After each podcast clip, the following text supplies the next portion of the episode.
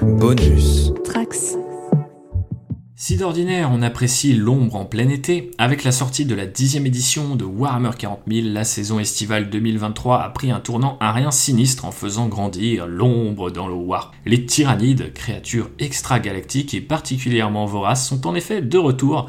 Il est donc temps pour l'équipage, même réduit, du Land Rider de faire le point sur cette faction emblématique du jeu phare de Games Workshop.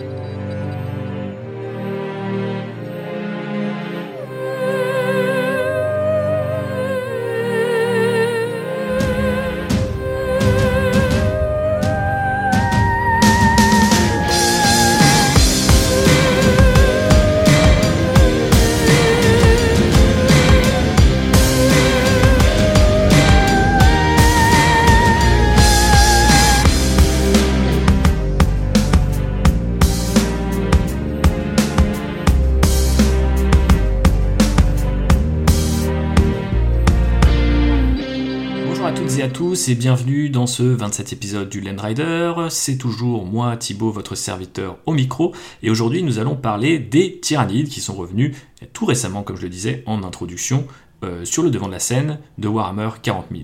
Et donc, pour découvrir qui sont ces petites créatures, petites et grosses d'ailleurs, je vous propose d'abord d'explorer leur lore, leur fluff, bref, leur rôle dans l'univers de Warhammer 40 000. Alors techniquement, les tyrannides sont une espèce extraterrestre qui ne provient pas de la galaxie connue de l'univers de Warhammer 40 000, mais plutôt du vide spatial qui les entoure. Alors déjà, ça nous renvoie à l'horreur cosmique d'un certain H.P. Lovecraft, que vous connaissez peut-être, et qu'on avait déjà cité euh, il y a un petit bout de temps maintenant dans notre septième épisode qui parlait des Nécrons. Mais revenons à nos tyrannides, qui effectuent du coup leur premier contact avec l'humanité sur Tyran, euh, lorsqu'ils attaquent le système et prennent les défenseurs de court, puisqu'ils sont complètement pris au dépourvu face à ces nouveaux adversaires qui ont complètement inédits. Bien que ce soit le premier contact enregistré par l'Imperium, il faut retenir que les tyrannides auraient pu arriver dans la galaxie de Warhammer 40 000 avant cela. En effet, euh, plusieurs morceaux de lore mentionnent que les Eldar du vaisseau monde de Yanden pourraient les avoir rencontrés dès le millénaire 35. Un millier d'années plus tard, des descriptions qui correspondent peu ou prou aux tyrannides seraient parvenues aux oreilles de l'Imperium, et là aussi on voit ça dans différents bouquins de règles et codex. L'Imperium connaissait d'ailleurs déjà les Gene Stealers, qu'il avait rencontrés sur les lunes d'Imgarl, sans savoir que ces créatures faisaient en fait partie des rangs de ceux qu'on surnomme le Grand Dévoreur. On dit même que les Taux auraient combattu les tyrannides avant l'humanité. Bref, le Grand Dévoreur est peut-être là depuis plus longtemps qu'il n'y paraît. Quoi qu'il en soit, les tyrannides fondent toujours sur un monde comme un seul homme, et d'ailleurs avec une seule âme, en quelque sorte. C'est l'esprit de la ruche qui les guide dans leurs horribles desseins. Donc, ils n'ont pas de personnalité propre, ils sont guidés par ce fameux esprit de la ruche qui les fait émerger du warp pour envahir l'espace réel et consommer toute la biomasse sur leur passage. C'est à peu près le seul objectif connu des tyrannides, et effectivement, là aussi, il nous renvoie à l'horreur cosmique puisque ce sont des dessins insondables qui guident ces créatures plutôt qu'une véritable stratégie à part entière.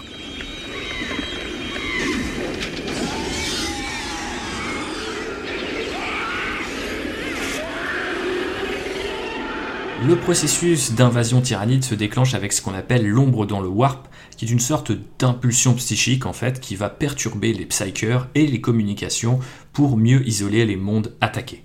Si un culte Gene Stealer, adorateur secret des tyrannides, se cache sur l'une des planètes, c'est aussi à ce moment-là qu'il va se révéler au monde et frapper. Encore une fois, petit clin d'œil à Lovecraft avec ses cultes cachés qui vénèrent les tyrannides, même si dans les premières éditions de Warhammer 40 000, on notera que les cultes Gene Stealer sont aussi parfois des cultes du chaos, et donc euh, mélangent en fait un certain nombre de choses que l'on connaît désormais comme des entités séparées. Après ces éventuels cultes arrivent les créatures d'avant-garde, qui assassinent, sabotent ou désorganisent les défenses de leurs adversaires avant que le gros des tyrannides ne fonde sur la planète. Des créatures arrivent alors vague après vague sur les défenseurs jusqu'à la victoire.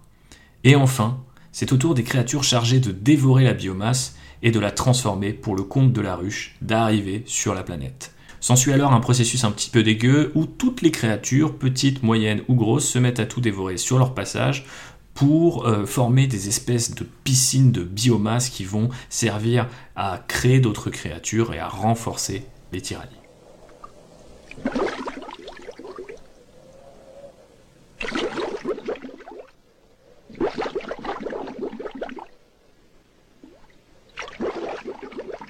Une fois cette tâche immonde accomplie, il ne reste des mondes attaqués que de vulgaires cailloux flottant dans l'espace.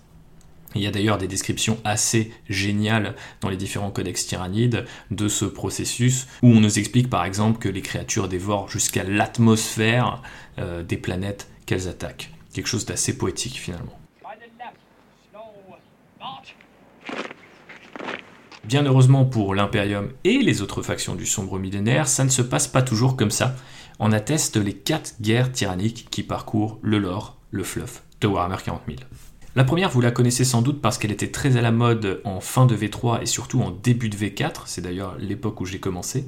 Elle était immortalisée dans des textes, dans des armées thématiques et même des dioramas. C'est bien sûr l'attaque de la flotte ruche Behemoth. Alors flotte ruche, le terme qui désigne un rassemblement de tyrannides, et celui-ci ne sera stoppé que sur Macreg, Macrage, Macrage, je ne sais jamais comment on prononce, mais bref, il s'agit du monde chapitral des ultramarines qui vont sacrifier la quasi-intégralité de leur compagnie et leur forteresse polaire pour arrêter la menace. C'est un vrai morceau de bravoure que j'adore tout particulièrement. C'est d'ailleurs pour ça que quand j'ai commencé à le lire, j'ai repeint mes ultramarines qui à l'époque avaient des socles verts pour avoir des socles blancs puisqu'ils combattaient bien sûr sur cette fameuse forteresse polaire de Macrage. La seconde guerre tyrannique voit la flotte ruche Kraken prendre le relais de nos amis de Behemoth et s'en prendre cette fois à plusieurs cibles et pas seulement les mondes des ultramarines, puisqu'ils attaquent Icar 4, mais aussi les taux du golfe de Damoclès et le vaisseau monde de Yanden qu'on a cité tout à l'heure. Ces pauvres Eldar, d'ailleurs, seront quasiment détruits par ce conflit. Et c'est seulement 5 ans après la chute de Kraken que Léviathan prend le relais et attaque plus fort que jamais, plus fort que n'importe quelle autre flotte ruche tyrannide, puisqu'elle profite de la grande faille, souvenez-vous, cette espèce d'anomalie spatiale qui sépare l'Imperium en deux. Cette fois, les tyrannides s'en prennent donc à plus de factions encore, des démons du chaos, les orques du secteur d'Octarius, et bien sûr, l'Imperium et seuls les Blood Angels et leurs chapitres successeurs réussiront à enrayer l'avancée de Léviathan sur Baal, leur monde chapitral. Décidément, les tyrannides ont un faible pour les mondes contrôlés par les Space Marines, je pense que leur biomasse est particulièrement savoureuse. De nos jours, ou du moins de nos jours au 41e millénaire, il se murmure qu'une quatrième guerre tyrannique se prépare. Alors que l'Imperium détourne les yeux de la résurgence des tyrannides dans de nombreux systèmes, dont certains très très proches de Terra, il n'y a plus que quelques héros, comme le seigneur Leontus de la garde impériale et le capitaine général Valoris de l'Adeptus Custodes, pour préparer les défenses de l'humanité à un éventuel retour des tyrannides. Ma foi, c'est un élément de l'or assez récent qui nous vient de la dixième édition et qui nous présente les nobles impériaux comme finalement assez sceptiques quant à la menace des tyrannides, ce qui n'est pas sans rappeler les conspirationnistes qu'on a pu avoir il y a quelques années avec l'émergence du Covid, comme quoi Warhammer 40 000 peut encore se permettre d'être un petit peu incisif. Vous l'aurez compris, les tyrannides sont une infernale marée vivante qu'on ne peut jamais vraiment battre. Même si plusieurs éléments de l'or nous laissent entendre que l'Imperium a mis au point des techniques de défense particulièrement efficaces pour les repousser, les tyrannides finissent toujours par revenir, et il faut donc alors pratiquer la politique de la terre brûlée et détruire des mondes entiers pour éviter que les tyrannides ne s'en emparent et se renforcent à l'aide de leur biomasse. Les tyrannides reviennent donc toujours plus vite, toujours plus forts, toujours plus nombreux, avec des créatures qui s'adaptent en fonction des défaites essuyées, l'esprit de la ruche. Insondable, l'esprit de la ruche nous empêche parfois de collectionner les tyrannides faute de personnalité. Et je dois vous avouer que c'est un petit peu mon cas. Mais il est certain qu'il y a quelque chose de fascinant et d'effrayant dans l'intelligence collective déployée par ces milliers de bestioles et leurs armes biologiques vivantes. C'est pourquoi je voulais également vous parler de l'histoire des tyrannides au sein du jeu de figurines Warhammer 40 000 et bien sûr tous ses dérivés. Parlons donc de la gamme tyrannide et son évolution. L'histoire des tyrannides remonte à Rock Trader, la première édition de Warhammer 40 000, puisque les tyrannides étaient déjà présents, présentés comme une race extraterrestre mineure, mais qui avait droit à un petit tableau statistique. L'illustration à leur effigie ressemble alors au Thermagant d'aujourd'hui, mais il n'y a guère plus de précision sur cette faction, si ce n'est que les hôtes, des espèces de reptiles euh, centaures réapparus il y a quelques années avec le jeu de plateau Blackstone Fortress, étaient alors des créatures que les tyrannides avaient asservies et donc réduites en esclavage. A noter, les Gene Stealers dont on a parlé tout à l'heure, ils étaient également là, mais ils étaient présentés comme une race de monstres à part venus des lunes d'Imgarl et pas une entité tyrannide. Ils ne le deviendront que dans le codex de la version 2, où on nous dit explicitement que l'Imperium a étudié la créature et a compris qu'elle agissait à l'avant-garde des tyrannides, ce qui est plutôt rigolo puisque ça intègre dans l'univers de Warhammer 40 000 le même raisonnement qui a sans doute été pratiqué par les concepteurs du jeu à l'époque, de dire pourquoi ne pas réunir ces deux créatures en une seule faction. Mais ce n'est pas Rock Trader qui va forger la légende des tyrannides, mais plutôt deux autres jeux de figurines à part, sorte de version un petit peu réduite de Warhammer 40 000 qu'on va pouvoir se procurer dans les années 90 d'une part Advanced Space Crusade euh, en 90 contre les Space Marines, puis Tyranny d'Attaque en 92 toujours contre les Space Marines et spécifiquement des Scouts et des Terminators qui sont revenus en version 10. Ces deux jeux-là vont donner plus de poids aux Tyrannides et les rapprocher de leur version actuelle pour faire d'eux une race extragalactique qui convoite notre biomasse. C'est d'ailleurs à cette époque qu'apparaissent les figurines de Stealer, de Gaia Tyrannide, puis en fin d'édition du fameux tueur hurleur dont on va reparler dans quelques minutes. Nous arrivons donc à la deuxième édition, les tyrannides commencent un petit peu à ressembler à une faction unifiée et comme toutes les autres, ils se dotent de leur premier codex à l'occasion de cette seconde édition. Le livre d'armée arrive en 95 et l'époque oblige, il est coloré. Très coloré d'ailleurs, car les tyrannides ne sont pas uniformisés autour d'un schéma de couleurs précis pour l'armée, mais plutôt avec des couleurs spécifiques par type de créature. J'en profite pour vous parler un petit peu des schémas de couleurs des tyrannides, parce qu'il y a assez peu de factions qui ont autant changé de couleur d'une édition à l'autre. Euh, même si aujourd'hui on connaît désormais le violet et le beige ou le crème de Léviathan sur le bout des doigts, les tyrannides ont parfois été rouge et beige, rouge et violet. Bref, les flottes ruches se sont un petit peu alternées pour incarner un petit peu les tyrannides sur les codex et euh, dans les photos de figurines qu'ils contenaient. C'est assez marrant parce qu'il y a assez peu de factions qui finalement ont pu avoir autant de changements. Je pense peut-être aux Tau qui euh, étaient très beige au début, puis sont passés blancs, et puis maintenant ont un petit peu d'autres couleurs qu'on voit mises en avant ça et là.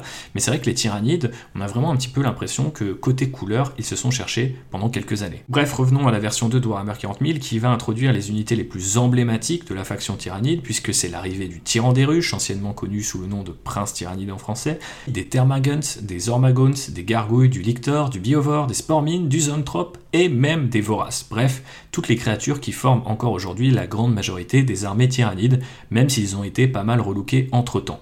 On pense notamment aux Zoanthropes, qui a perdu ses pattes de jadis pour se tenir désormais sur une queue. Faisons une petite parenthèse sur le culte Gene dont je vous parlais tout à l'heure, puisque lui aussi existait depuis Rock Trader, mais il était mis en avant dans ce codex V2 avec une liste à part entière, certes limitée en termes de choix d'unités, mais avec quelques originalités notamment des tourelles et des armes industrielles ou minières, qui seront plus tard réinventées par Forge World pour équiper la DevCore notamment. En V3 et en V4, euh, eh bien les tyrannides se voient d'ores et déjà retravaillés en plastique, en plastique et en métal pour certains kits, ou dans un plastique de meilleure qualité avec plus d'options, dans une troisième édition qui déjà redessine certaines créatures par exemple.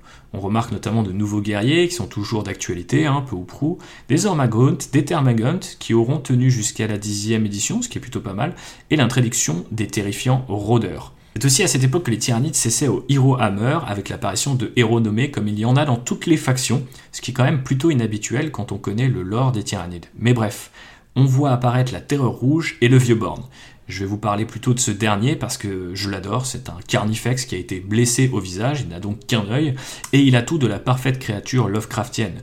Il était endormi sous la banquise de Calf, donc un des mondes d'Ultramar, et il a été réveillé par des malheureux puis vénéré par un culte Gene à part entière, dont les membres s'éborgnent bien joyeusement pour rendre hommage à leur maître. Il faut vraiment d'ailleurs que je refasse un jour une armée de culte Gene j'ai revendu la mienne, mais à chaque fois que je retombe sur ce morceau de l'or, j'ai vraiment envie de faire une faction de culte qui entourerait ce fameux vieux borne pris dans la banquise. Mais revenons au processus de relooking qui va continuer et même s'intensifier en version 4 alors que les tyrannides deviennent pour la première fois la menace euh, phare immortalisée par la boîte démarrage de Warhammer 40 000 qui s'appellera Bataille pour Macrage. Peut-être pas la plus impressionnante, elle contient assez peu de figurines, même si elle contient cette fameuse navette Aquila dont on vous parlait dans l'épisode précédent. En toute logique, les tyrannides s'offrent donc de nouveaux kits et notamment un nouveau Carnifex qui en est déjà à sa troisième incarnation, mais aussi des mises à jour des Anthropes, des Biovores, des Licteurs et des Rôdeurs.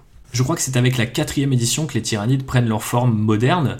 En V2 et sous Rock Trader, ils se cherchaient encore un petit peu. On était plus proche du côté de la créature cauchemardesque, assez difforme, très proche effectivement des descriptions un petit peu faciles euh, d'un certain Lovecraft avec des tentacules, euh, des épées d'os en guise de membres, v'là les jambes, v'là les bras. Bon, Là, les tyrannides reviennent plus vers quelque chose d'assez naturel, même si ça paraît assez contre-intuitif de le dire comme ça, puisque ce sont d'énormes créatures euh, qui veulent euh, tout bouffer sur leur passage. Mais c'est vrai qu'on les rapproche peut-être plus volontiers de créatures, euh, que ça soit, je sais pas, des insectes ou même des crustacés qu'on connaît dans notre monde. Donc les tyrannides vont pendant un temps, en tout cas, rester sur cette ligne, au moins jusqu'à la version 10, mais promis, on va en reparler tout de suite. Revenons plutôt d'abord à la version 5, où les différents relookings qu'on a connus jusqu'à présent font petit à petit la place à des ajouts de taille. On pense notamment aux serpents géants que sont le Trigon et le Moloch, mais il y a aussi d'autres gros monstres qui arrivent à cette époque-là, comme par exemple le Tervigon et le Tyrannophex. La V5, on la retiendra aussi pour euh, ces nouvelles variantes d'unités bien connues. Alors ça, c'est une des combines préférées de Games Workshop pour nous offrir de nouvelles unités sans trop forcer. On prend une unité qui existe déjà, on lui file une nouvelle arme, une nouvelle tête, un rôle vaguement différent, et ni vu ni connu, je t'embrouille. On découvre ainsi le Maître des Essaims, qui est une variante du Tyran des Ruches, le Pyrovore, qui est bien évidemment une variante du Biovore, le Venomtrope qui est une variante du Zonetrope, mais on remarque aussi que les gardes des ruches apparus sous l'édition précédente s'offrent une version de tir, elle qui deviendra quelques années plus tard particulièrement euh, détestée lorsque ces tirs sans ligne de vue censés représenter les munitions vivantes de leurs armes vont faire des ravages sur les tables de jeu. On arrive en V6 et la V6 faisait la part belle au volant les tyrannides, de coup, ne font pas exception et se dotent du Virago des ruches, une espèce de dragon, et de quelques monstres supplémentaires comme l'Aruspex et l'Exocrine, qui font sérieusement peser la balance en faveur d'une armée penchée plutôt vers les gros monstres euh, et non vers les petits. Cette impression sera d'ailleurs confirmée par les dernières mises à jour de l'époque qui concernent surtout les créatures de taille intermédiaire, on va dire, à savoir les gardes des ruches et les guerriers. Et c'est vrai qu'effectivement à cette époque, euh, le côté ordre et vague euh, de petites créatures commence petit à petit à disparaître euh, des tables de jeu. En tout cas, moi j'ai souvenir d'armées tyrannides très portées sur un alignement de gros monstres tel qu'on connaît par exemple aujourd'hui à Age of Sigmar, et beaucoup moins dans cette idée de peindre des dizaines et des dizaines de petits gones qui vont nous prendre beaucoup d'argent et beaucoup de temps. Et d'ailleurs, ce que la sixième édition commence, la septième va l'achever en ajoutant de nouveaux monstres à la gamme, en la personne du Malceptor et du Toxicrine. On notera aussi l'arrivée du Tyrannocyte, sorte de cargo vivant en forme d'œuf, et qui est assez intéressant parce que je trouve qu'il ramène un peu de bizarre à l'ensemble. On parlait de créatures peut-être plus naturelles tout à l'heure, et effectivement, euh, cette espèce d'équivalent au drop pod des Space Marines, mais vivant, euh, ramène un côté assez vraiment étrange, voire un peu malaisant à la gamme, et je le trouve assez génial pour ça, ce kit. Nous arrivons doucement en V8 et V9, ce que les joueurs tyrannides connaissent comme une véritable traversée du désert, puisque les pauvres créatures n'auront droit qu'à une seule figurine, à savoir le parasite de Mortrex. Alors celui-ci est assez intéressant, puisque c'est un tyrannide nommé qui était apparu dans un codex précédent, j'ai envie de dire celui de la V5, mais je peux peut-être me tromper, et euh, jusqu'à présent, il n'avait jamais eu droit à sa figurine dédiée. C'est un petit peu un rappel de cette époque, assez douce je dois dire, hein, elle, me manque beaucoup, où euh, Games Workshop osait écrire des règles pour des unités ou des équipements qui n'avaient pas forcément de représentation officielle. Bon, désormais c'est le cas, le parasite a sa propre figurine, et elle est plutôt assez cool. Reste à savoir si elle a vraiment permis aux joueurs tyrannides de survivre pendant deux éditions, euh, puisque avoir une seule figurine sur deux éditions, c'était quand même un sort particulièrement cruel. Donc si vous êtes un joueur ou une joueuse tyrannide et que vous écoutez ce podcast, sachez que je suis en totale empathie avec vous. Moi, joueur garde impériale, qui n'avait pas eu non plus grand chose à se mettre sous la dent avant la fin de la 9 édition. Heureusement, avec l'arrivée de la V10, comme je le disais en intro, les tyrannides se sont largement rattrapés, avec une invasion un petit peu en deux temps, à l'image hein, de leur lore. Tout a commencé avec la boîte de démarrage, Léviathan, donc qui les met de nouveau en scène comme la menace principale de Warhammer 40 000. Alors cette boîte, elle est pleine à craquer de nouveautés, comme le psychophage, le neurotyran, mais aussi euh, de réinterprétation, comme le tueur hurleur et les bondisseurs euh, de Von Ryan, qui étaient déjà apparus en fait dans le lore, mentionnés, mais n'avaient jamais eu de figurine jusque-là. Le tout est complété par un classique réinterprété en la personne des Thermagants. Ma figurine préférée de cette boîte, c'est bien évidemment le tueur hurleur, qui du coup avait fait ses premiers pas sous Rock Trader, avait ensuite été un petit peu réintégré comme une variante euh, de Carnifex pour finalement disparaître hein, euh, au, à fur et à mesure que les, que les, les kits de Carnifex s'étaient succédés, et revient là désormais, effectivement, comme une variante de Carnifex, finalement tout est logique, en réintégrant à la fois les éléments visuels, et notamment ces quatre espèces de faux euh, de la figurine originelle qui est absolument géniale, où il y a une espèce de bouche comme ça qui nous crie dessus, entourée de, de quatre griffes, et en même temps euh, le vocabulaire visuel défini par les tyrannides de la V4, donc avec ces espèces euh, bah voilà, de, carapaces un peu plus euh, naturelles et qui donnent l'impression d'un exosquelette biologique, l'équivalent finalement d'un blindage, mais version créature, version animale. Donc j'aime beaucoup cette figurine et euh, aussi sa petite tête qui me rappelle euh, quelque part euh, le Predator hein, des films Predators parce qu'il a des espèces de dreads sur les côtés. Je ne sais pas si vous avez remarqué ce petit détail mais moi je l'aime beaucoup et c'est assez ironique d'ailleurs qu'il s'inspire de cette créature spécifique parce que juste après nous allons parler d'une autre créature bien connue du cinéma et je sais que si vous écoutez ce podcast vous vous demandez comment j'ai pu tenir quasiment 30 minutes sans parler de lui. Eh bien réponse dans quelques secondes.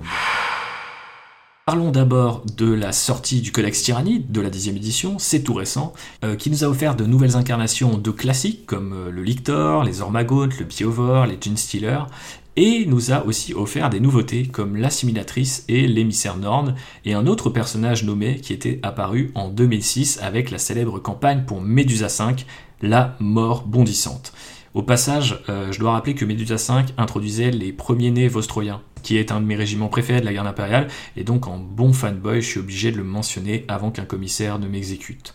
De ces sorties-là, moi je retiendrai tout particulièrement la mort bondissante, parce que pour moi elle incarne quelque chose qui manque encore à cette gamme tyrannide, et qui, euh, je trouve, mériterait d'être un petit peu développé, c'est le côté bizarroïde de la, de la V2. C'est assez marrant parce que Games Workshop, ces derniers temps, s'est beaucoup inspiré de la version 2 de Warhammer 40 000 qui avait tendance à avoir des designs beaucoup plus radicaux et un peu plus nawak euh, par rapport à la V3 qui s'était peut-être plus rapproché d'un univers de science-fiction plus industriel, peut-être plus commun mais pas pour les tyrannides. Ils n'ont pas forcément fait ce retour en arrière pour, les tyrannides, euh, sauf sur la mort bondissante qui a par exemple une espèce de cape. C'est assez intéressant. On dirait qu'elle a copié avec euh, une membrane biologique euh, le fait que des capitaines Space Marine et d'autres héros de l'Imperium aiment euh, bah, cela raconter avec une cape. Et il y a vraiment un côté aussi multimembre, enfin, dont on ne sait pas vraiment où il commence, où il finissent. Il y a quelque chose d'assez perturbant dans cette figurine que j'aime beaucoup. Alors après, peut-être qu'elle est aussi perturbante parce qu'elle est un peu unique, elle est un petit peu à part. Et vu que c'est une variante de Lictor, un Lictor nommé, c'est finalement de bonne guerre de, le rendre vraiment à ce point euh, identifié dans le côté bizarroïde. Mais je pense qu'il pourrait peut-être se permettre d'aller un peu plus loin sur certaines créatures, et je pense notamment à l'assimilatrice ou à l'émissaire Norn que je citais tout à l'heure, qui euh, donc du coup sont ces grosses figurines apparues là sous la deuxième édition et qui à mon sens euh, ressemblent surtout à des gros guerriers.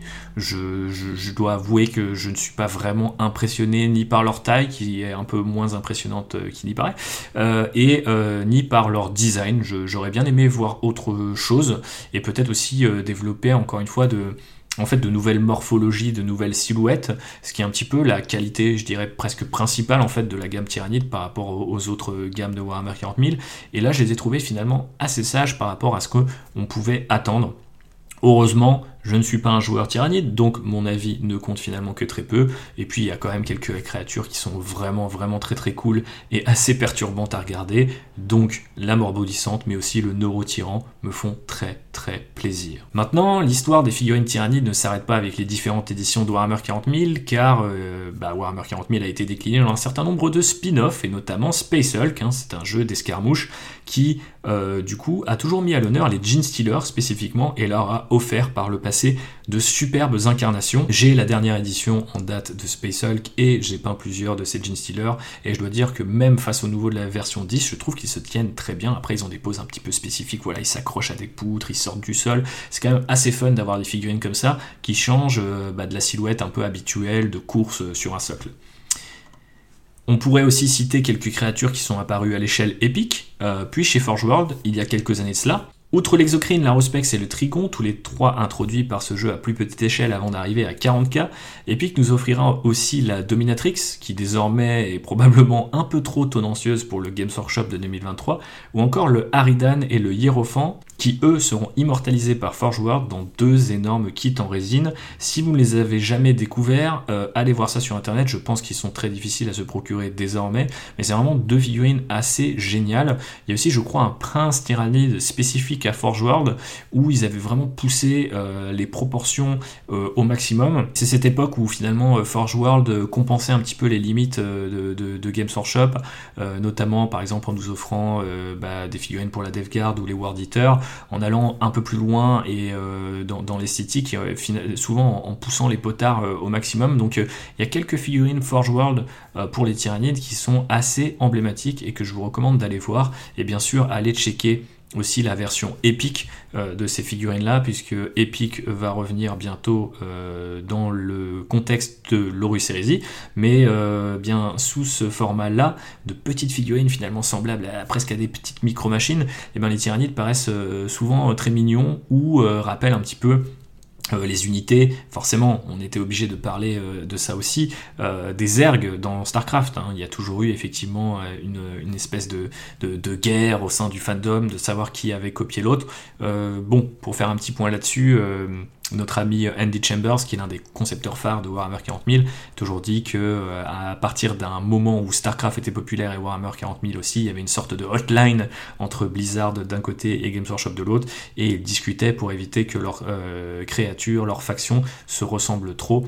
Euh, c'est peut-être notamment pour ça que les Space Marines de StarCraft à l'époque étaient bleus, parce que à l'époque les Ultramarines n'étaient pas si populaires et les Blood Angels étaient donc rouges. Et c'est aussi pour ça que certaines, on va dire, créatures comme les rôdeurs, qui rappellent peut-être un peu plus les airs parce qu'ils sont serpentins, etc. Euh, serpentins, je ne sais pas si c'est l'adjectif de serpent, mais bref, euh, vous voyez l'idée, il y avait des espèces de, voilà, de, discussions pour éviter que n'apparaissent en même temps des créatures qui, ou des factions d'ailleurs, qui se ressembleraient un petit peu trop. Voilà pour euh, l'histoire de la gamme Tyrannide au sein de l'entreprise Games Workshop, mais aussi ses euh, différentes succursales, Citadel Miniatures, Forge World, etc.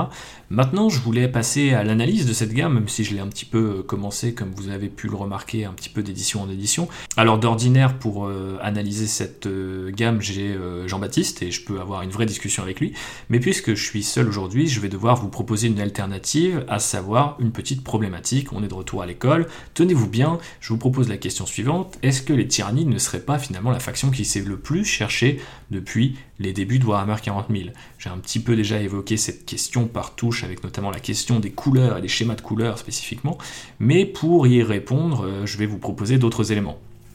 D'abord, on voit que la gamme s'est constamment réinventée et souvent d'une édition à l'autre pour trouver une esthétique à part entière. Ça, j'attire votre attention sur ce fait, c'est particulièrement rare qu'une euh, faction de Warhammer 40 000, d'une édition à l'autre, euh, refasse notamment ses kits de base euh, et essaye de se chercher, de s'affiner finalement d'une première version puis à la suivante.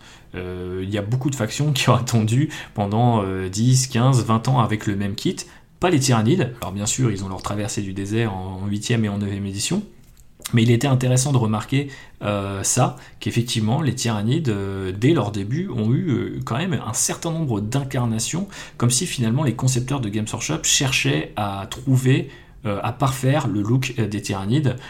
alors, n'y sont-ils pas parvenus à le trouver du premier coup? Est-ce qu'au contraire, ils cherchaient à raffiner les choses pour éviter d'être comparés notamment à, aux ergs de Blizzard, etc. Ben, la question reste entière, j'ai pas forcément la réponse, mais je vous inviterai à faire euh, des petits commentaires euh, à la suite de ce podcast là-dessus. En tout cas, on pourrait se dire qu'il y a un énorme euh, hiérophant dans la pièce, et ce hiérophant, c'est bien sûr le xénomorphe de H.R. Giger et de la saga Alien.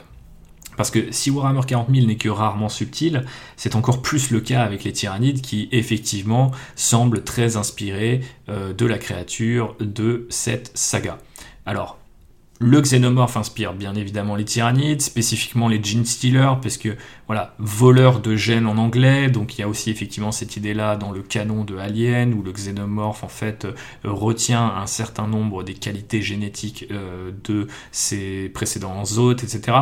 Bon, euh, peu importe, si on remonte aux, origines des tyrannides, on voit très bien l'influence et le lien de parenté avec Alien, mais on peut remonter même plus loin que les tyrannides et à Warhammer 40 000 lui-même, puisque l'un de ses ancêtres ludiques, le jeu Laserburn, avait déjà, dès sa couverture, une sorte de xénomorphe en guise euh, d'illustration. Alors il y avait d'autres personnages qui rappelaient, eux, peut-être plus ceux de, ceux de Star Wars, mais on voit très bien que depuis le début, Warhammer 40 000 est fortement inspiré par Alien, mais par Aliens, parce que par exemple, le jeu spécial, qui est cette idée de se cacher dans les couloirs et de d'avoir des blips sur un écran radar qui finalement s'avère être des créatures, c'est complètement le Aliens de James Cameron.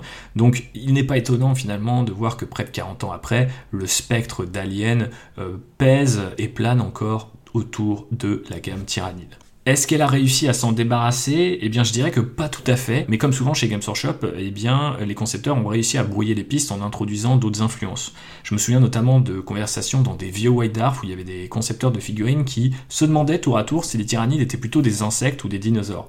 Et ça, on le voit un petit peu à chaque édition.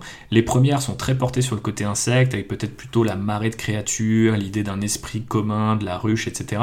Et puis, par la suite, on va plutôt développer le côté dinosaure, avec plein de monstres. Mais il semble évidemment que les tyrannides sont un peu des deux, ce qui est à la fois un avantage et un inconvénient. Un avantage car c'est un mélange qui à ma connaissance n'est pas si récurrent, même pour une race qui rappelle bien volontiers tous ces mangeurs d'univers qu'on peut trouver dans d'autres euh, franchises.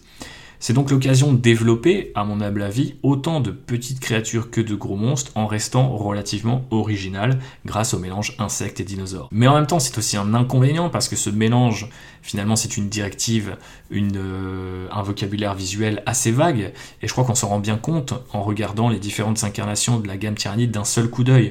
Euh, si vous voulez faire l'expérience, vous avez euh, par exemple sur Lexicanum et vous tapez Tyrannide Range et vous allez pouvoir observer euh, eh bien toute cette évolution esthétique dont je parle depuis le début de ce podcast et on voit assez facilement qu'aucun des tyrannides créés après la deuxième, allez éventuellement la troisième édition, n'arrive finalement à la cheville des originaux.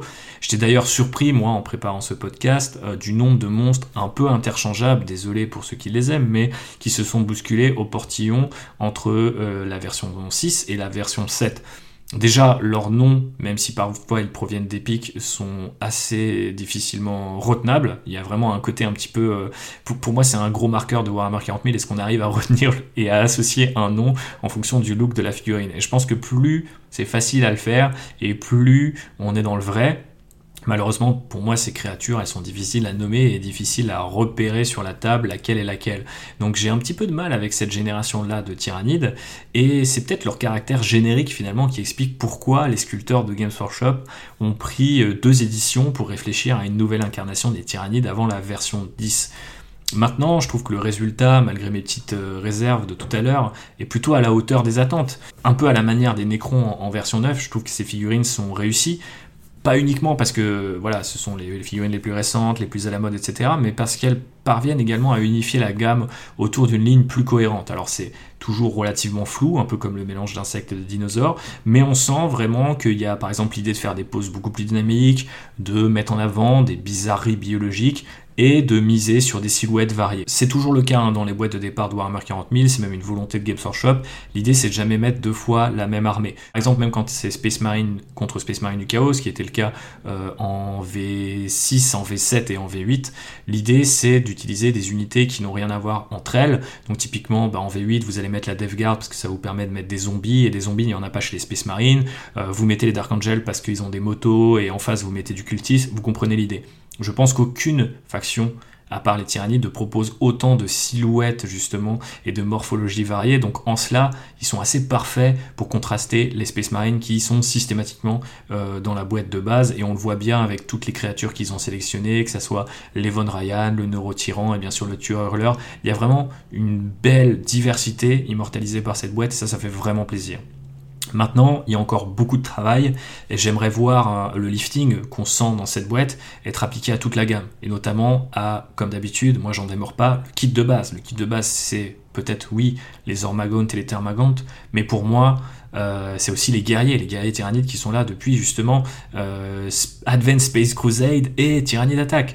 Donc ils n'ont finalement que très peu changé. Leur première incarnation est super bizarre. Allez voir les premiers, les premiers guerriers tyrannides qui, qui du coup euh, donnent l'impression d'être des espèces de bipèdes super longs et, et élancés. Ils ont vraiment un, côté très, très étrange. Euh, est-ce qu'il faudrait revenir à ça? Je sais pas. Je trouve que la silhouette du guerrier tyrannide est plutôt cool. Euh, on l'a vu d'ailleurs récemment immortalisé en jeu vidéo avec la sortie prochaine de, de Space Marine 2. Donc je pense qu'elle ne va pas changer de sitôt, mais ça pourrait être sympa d'avoir un kit qui peut-être ramène un peu de finesse parce que celui-là commence finalement euh, pas forcément il, se tient bien mais c'est vrai que bah, on voit effectivement dans cette finesse de sculpture parfois sur des petits détails c'est tout con hein, mais ça peut être les pics ça peut être la, euh, voilà les, les, les, armes euh, biologiques etc enfin il y a beaucoup de, petits morceaux, on va dire vraiment c'est le bout des armes, le bout des membres, etc., qui peut toujours euh, paraître un peu plus grossier que euh, tout ce qu'on a eu à se mettre sous la dent depuis la V10. Et c'est parfois dans les détails que se cache le diable. Et ça, je pense que c'est des trucs qui psychologiquement peuvent presque bloquer les gens à faire des armées. Bon, après on va pas se mentir, il y a énormément de choix à se mettre sous la dent avec les tyrannides. Donc tant pis, mettez peut-être les gars de côté pour un certain temps et on verra bien ce que ça donne ensuite. Euh, après tout, les tyrannies de toute façon ont l'avantage de pouvoir être réinventés esthétiquement à chaque fois et c'est peut-être d'ailleurs pour ça qu'ils l'ont été très régulièrement sans parasiter leur lore. Euh, un peu comme les taux ont euh, le prétexte de la technologie pour changer visuellement, bah, les tyrannies ont le prétexte de, l'évolution. Ils se perfectionnent à chaque campagne et l'esprit de la ruche fait évoluer tous les monstres sous sa coupe en fonction des menaces qu'il a rencontrées et ingérées. Et ça, du coup, c'est plutôt pratique quand on est un concepteur de figurines ou de jeux chez Games Workshop. En revanche, je voulais terminer sur une note un peu positive parce que là, vous allez peut-être penser que je fais la fine bouche, moi qui ne suis même pas un joueur tyrannide. Je pense que cette faction, c'est peut-être finalement l'une des meilleures factions pour soit commencer le hobby ou soit l'explorer plus amplement.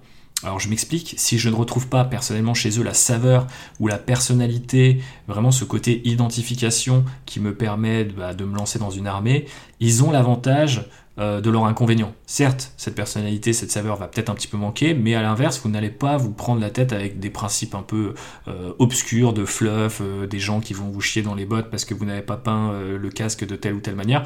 Vous faites vos tyrannides comme vous le voulez, et ça c'est plutôt libérateur. Donc ça, quand on commence, qu'on a envie de rajouter une armée euh, dans sa vitrine, c'est plutôt agréable. Par ailleurs, leur sculpture, elle est ultra conciliante avec tout un panel de styles de peinture.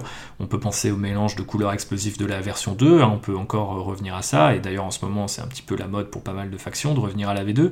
On peut penser à la méthode contraste qui permet de faire des armées relativement rapidement, qui est apparue il y a quelques années et qui permet aux débutants comme aux gens qui veulent monter des armées relativement euh, dans un temps extrêmement limité, euh, de le faire de manière ultra efficace. Et on peut même imaginer des choses complètement dingues, soit plus naturelles, en s'inspirant peut-être, voilà, il y en a pas mal qui le font, euh, euh, voilà, des, des, des, crabes, de cocotiers, des crustacés, des dinosaures, ou au contraire, des trucs plus cauchemardesques et plus Lovecraftiens, euh, qui sont parfaits bah, pour tester des techniques de peinture. Par exemple, vous prenez ces espèces de un cure-dent ou une épingle et vous faites des espèces de petits points sur les carapaces. Vous allez chercher dans des gammes alternatives des teintes fluorescentes, des vernis, etc. Donc c'est vraiment une armée qui, je pense, vous permet de vous exprimer d'un point de vue peinture et ça aussi, c'est un avantage considérable au sein de la gamme euh, Warhammer 40 000. Enfin, c'est une armée que vous pouvez composer sans avoir la peur de peindre plusieurs fois l'exacte même silhouette, car la plupart des unités ont une forme, une échelle, une morphologie qui leur sont propres. Alors bien sûr, si vous faites une armée qui est entièrement tournée vers les petits monstres ou entièrement tournée vers les gros monstres, ça peut s'avérer répétitif, mais là encore, on voit que des gros monstres, ben, il y en a, ils ont quatre pattes, il y en a, ils ont six, il y en a, c'est des serpents, etc cette diversité-là, encore une fois, elle fait super plaisir et vous n'allez pas tomber peut-être sur des choses que bah, d'autres gens apprécient, hein, bien sûr, peindre l'armure énergétique sous toutes ses formes, peindre l'armure Eldar euh, très proche du corps et qui va être euh, plus ou moins la même selon les, guerriers aspects. Voilà, il y a des gens qui aiment l'uniformité, mais si vous cherchez plutôt une diversité et qui plus est une diversité dans la diversité, c'est vraiment ça que permettent les tyrannides. Et donc, euh, bah, je me devais de terminer sur cette note là-dessus et vous préciser que même si moi je n'ai pas encore craqué, je n'exclus pas l'idée de faire une armée tyrannide pour tous ses avantages. Mais voilà pour mon analyse et terminons avec le hobby. D'ailleurs, je ne vais pas parler de mon armée tyrannide puisqu'il n'y en a pas d'armée en cours. Pour l'instant, je suis toujours sur les décors dont je vous parlais dans notre dernier épisode. D'ailleurs, j'espère qu'il vous a plu. J'en vois le bout.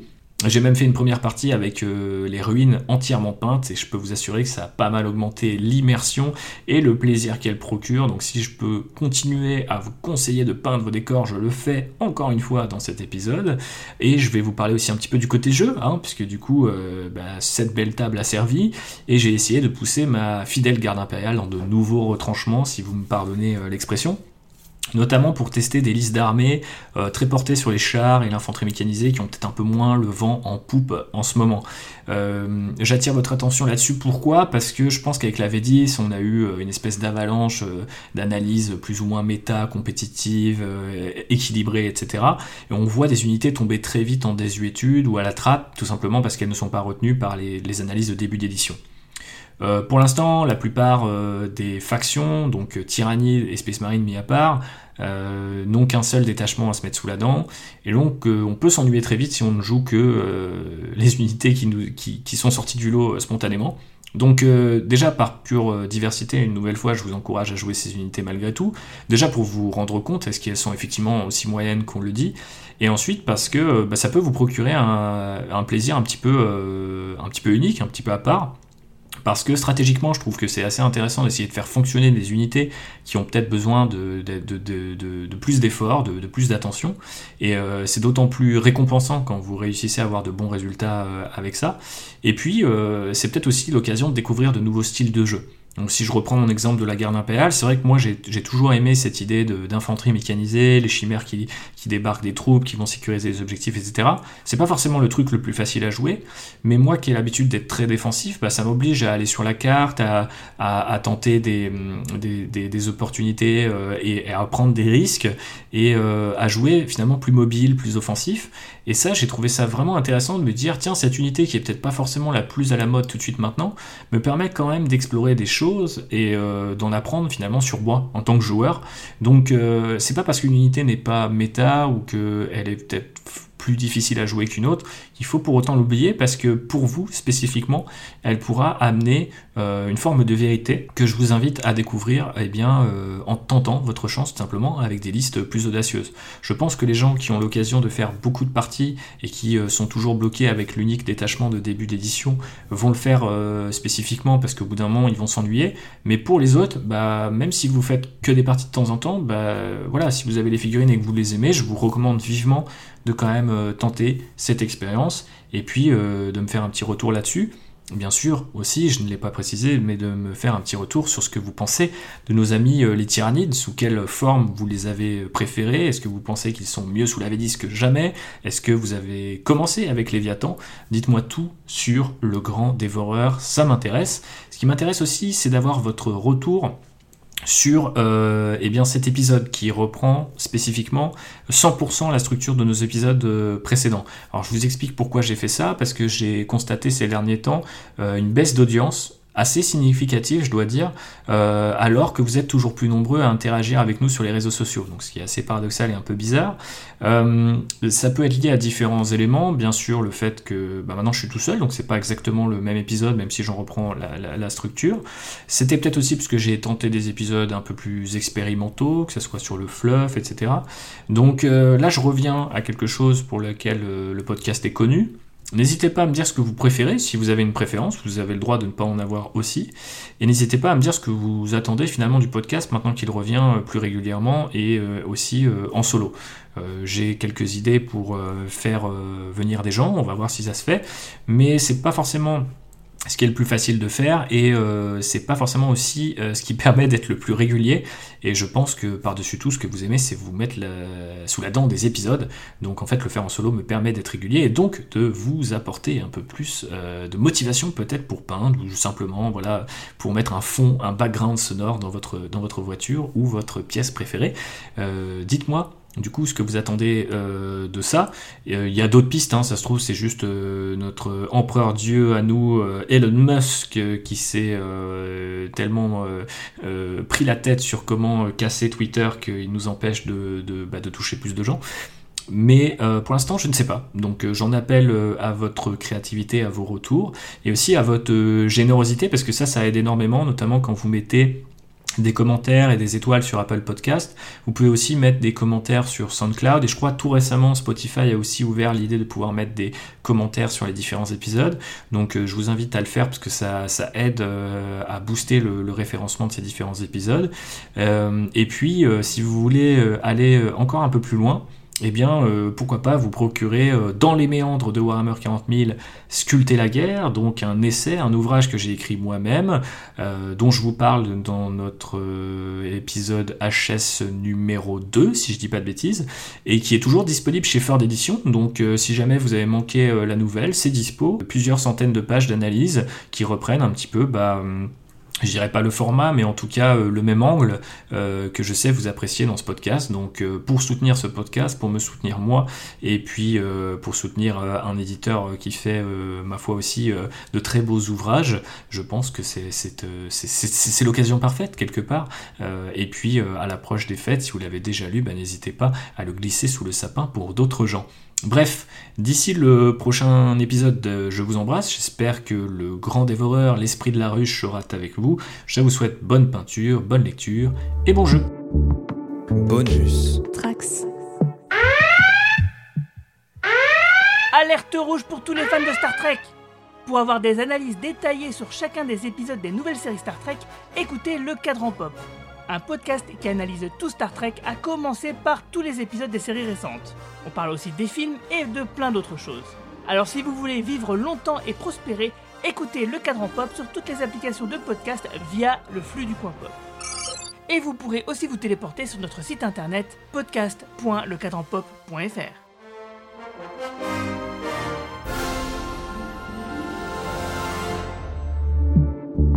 Bonus. Trax.